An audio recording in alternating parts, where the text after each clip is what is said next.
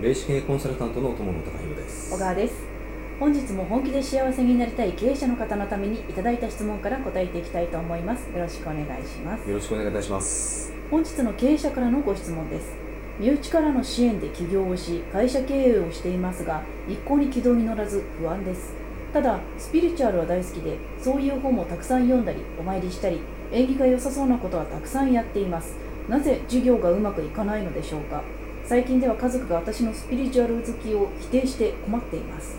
ということなんです。うん。えーとまあスピリチュアルがまあ大好きというお話ですね、で、まあ、家族が私のスピリチュアル好きを否定して困ってられているということなんですけども、はい。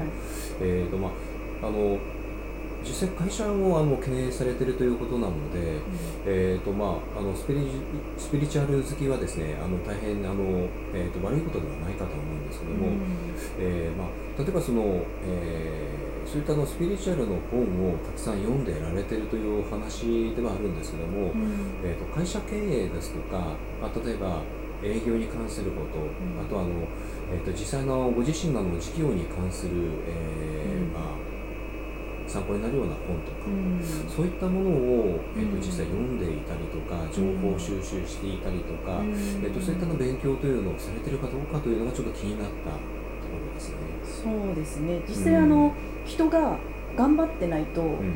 こういった力というのは働かないという法則があるはい、ございますね。えーはい。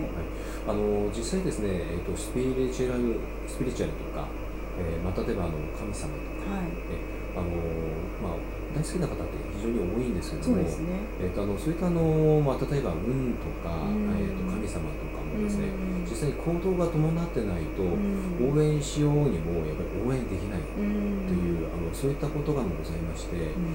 えー、とまずはあのそういったあのスピリチュアルとか、うん。えー、と神様に頼るということもいいんですけども、うん。まずはあのご自身が、えっとはい。今何をすべきなのか、はい。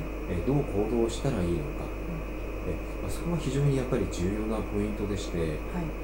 えっとまずはそのご自身のですね、うん。えーことをですねまずは見つめ直していただいて本当に自分が何をすべきなのか、何をやらなければいけないのかというところを、えっとまずは、えー考え直していただくのがいいのかなというふうに思います。そうですね。まずは人事を尽くすということですね。そうはい。